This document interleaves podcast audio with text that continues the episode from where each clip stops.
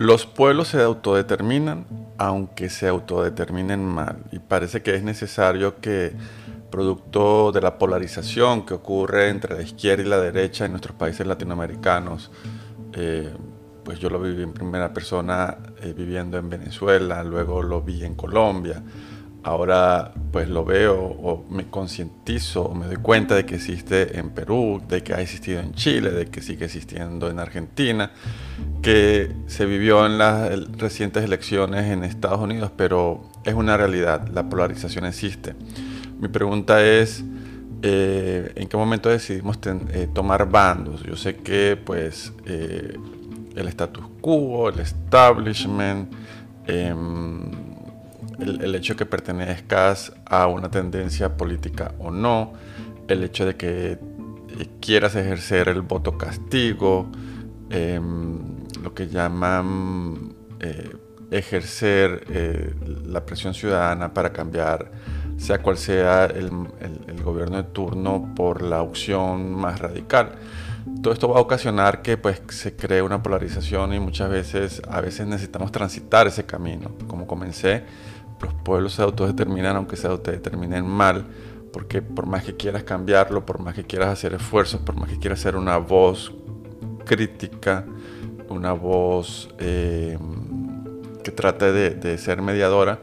eh, a veces es como nadar en contra de la corriente y pueden pasar años y décadas en los que dedicas una cantidad de esfuerzo y energía tremenda en, determinar eh, qué está pasando, por qué está pasando y cuál es mi posición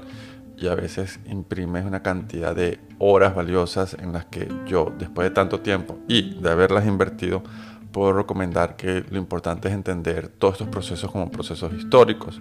de que a veces se nos puede ir una vida entera esperando un cambio o estar descontento con los cambios que se produjeron. Y pues como humano, como ser humano, eh, en el que aspiro a que siempre tengamos un balance como, como tales, entendamos que hay cosas que no podemos cambiar, en las que por supuesto tenemos que tener una opinión, ejercer el derecho a defender esa opinión, a, plasmarla, comunicarla, distribuirla, compartirla, a, impulsarla, si bien es cierto que eh, es lo que podemos hacer. Por supuesto que hay mentes, hay genios, genialidades eh, presentes en seres humanos que pueden hacer la diferencia. No niego y no impido y no lo dejo de esperar que ocurran. Pero estos genios quizás que cambian la historia a punta de voluntad, de genio y figura, como cualquiera que podamos ver en la historia, para bien o para mal, eh, y sin juicio crítico de que estemos eh, de acuerdo o no con que ciertas personas hayan hecho esto en la historia. Eh, hay personas que pueden hacer la diferencia y hay veces que, un presidente de una compañía, de un gobierno, de, el jefe de un municipio, de una entidad eh, gubernamental puede hacer la diferencia a punta de lo que es eh, de manera voluntariosa, creativa, ingeniosa, innovadora. Esto siempre puede ocurrir. Eh, en todo caso, en nuestra participación como seres humanos, yo los animo y los invito a que este tema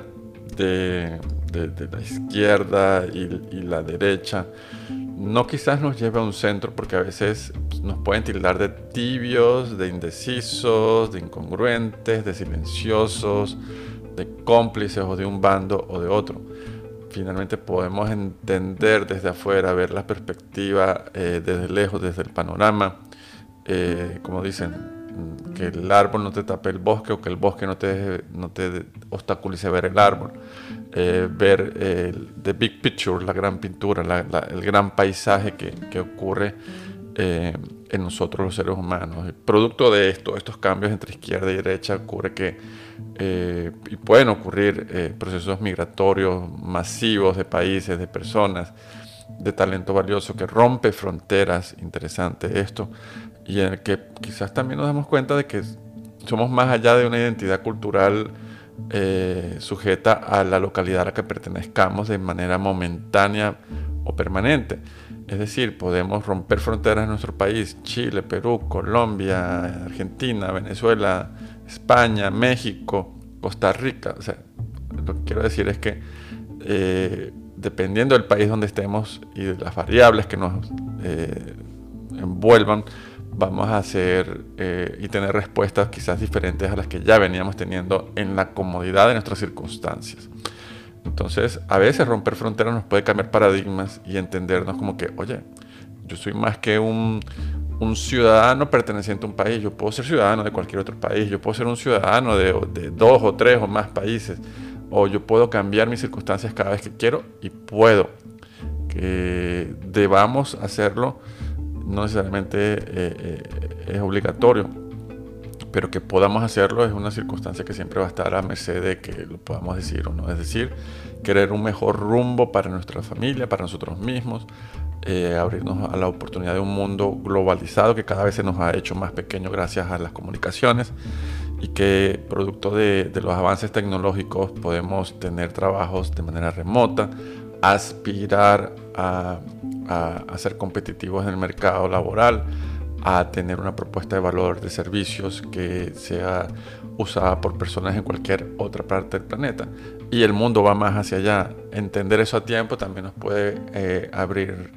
abrirnos oportunidades más allá de la diatriba política del por qué o está esta izquierda o está esta derecha o está este centro dominando el quehacer de mi vida. Y pues lo importante es que podamos nosotros eh, hacernos ciudadanos del mundo, eh, de lo local a lo global, de lo global a lo local, local, como acuñaron alguna vez ese término, y poder decir, yo puedo romper fronteras, yo puedo definitivamente eh, abrirme a, a, esa diatriba entre izquierda y derecha y ser un ciudadano que apoye, pelee y busque eh, la justicia, busque eh, los derechos para todos, busque que hayan oportunidades y que denuncie o, exponga y, deje en evidencia aquellas cosas que están mal o de un lado o del otro. Por supuesto que eh, a nivel político hay una cantidad de personas con agendas, de instituciones con agendas políticas, eh, que, van a usar eh, las coyunturas, los el momentum político ciudadano en tal o cual país, y eso lo podemos ver en las elecciones, o eso lo podemos ver en una campaña política, en el que se polariza y se tiende a tener un foco sobre lo que yo diga es verdad, sobre lo que yo diga es el camino, anulando muchas veces el criterio de, decir, detrás de todo esto hay una agenda, detrás de todo esto hay intereses de muy pocos y que lo, último que logran es beneficiar a todos. Y hay gente que enarbola las campañas, las banderas para representar a una tendencia o a otra, para ser políticamente correctos o eh, decir lo que la gente quiere escuchar y son muy hábiles. Es ahí que nace pues el populismo bien sea de izquierda o de derecha, porque existe así, para poder llegar al gobierno y muchas veces eh, eh, los gobiernos eh, comienzan a turnarse en promesas no cumplidas, producto de estas promesas que no se cumplen, de, un populismo que hace daño, y a veces y pueden y lo logran hacer cambios estructurales en las instituciones, acomodando la justicia y la legislación a, sus intereses y a los intereses de estas agendas muchas veces ocultas o eh, solapadas eh, en, vestidos de popularidad, de, pueblo, de, mayoría.